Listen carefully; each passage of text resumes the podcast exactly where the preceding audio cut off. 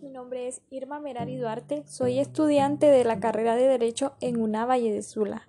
Hoy quiero hablarles acerca de las normas mínimas de las Naciones Unidas para los privados de libertad.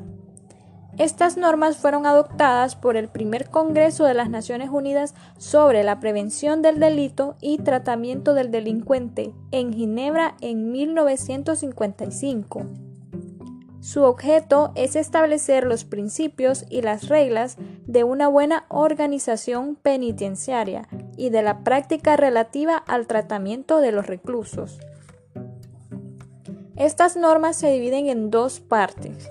La primera parte trata de las reglas concernientes a la administración general de los establecimientos penitenciarios y es aplicable a todas las categorías de reclusos, criminales o civiles en prisión preventiva o condenados. La segunda parte habla de las reglas que no son aplicables más que a las categorías de reclusos a que se refiere cada sección. Principio fundamental. Las reglas deben ser aplicadas imparcialmente sin hacer ningún tipo de diferencias de clase, raza o sexo. Importa respetar las creencias religiosas y los preceptos morales del grupo al que pertenece el recluso. Se lleva a cabo un registro en todos sitios donde haya personas detenidas indicando su identidad, el motivo de la detención y autoridad competente que la dispuso, día y hora del ingreso y salida, ninguna persona podrá ser admitida en un establecimiento sin una orden válida de detención. Se hace una separación por categorías. Los hombres y mujeres serán recluidos en establecimientos diferentes, el en donde se reciban hombres y mujeres. El destinado a mujeres debe estar completamente separado de los hombres. Los detenidos en prisión preventiva serán separados de los que cumplen condena.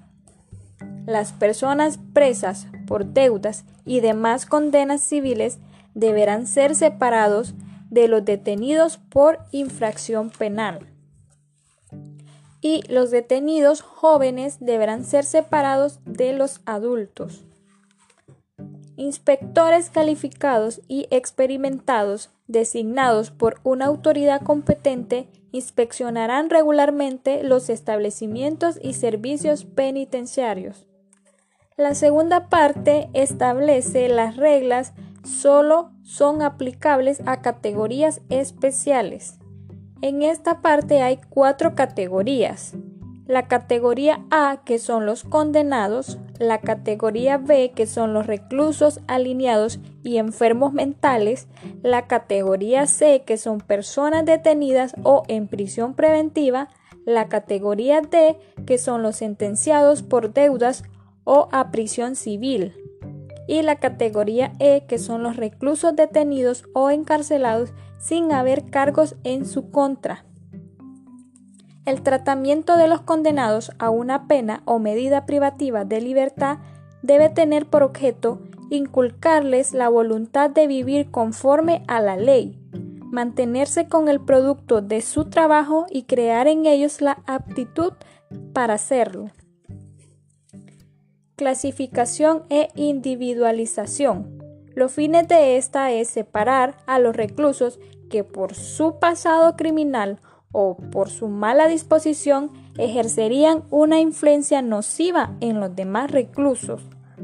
Repartir a los reclusos en grupos a fin de facilitar el tratamiento encaminado a su readaptación social. Cuando ingresa un condenado a una pena o medida de cierta duración y después de un estudio de su personalidad, se establecerá un programa de tratamiento individual. Se velará particularmente por el mantenimiento y mejoramiento de las relaciones entre el recluso y su familia cuando éstas sean convenientes para ambas partes. Y esto ha sido todo por mi parte. Les saluda Irma Merari Arteaga y espero que esta información sea de mucha ayuda para ustedes.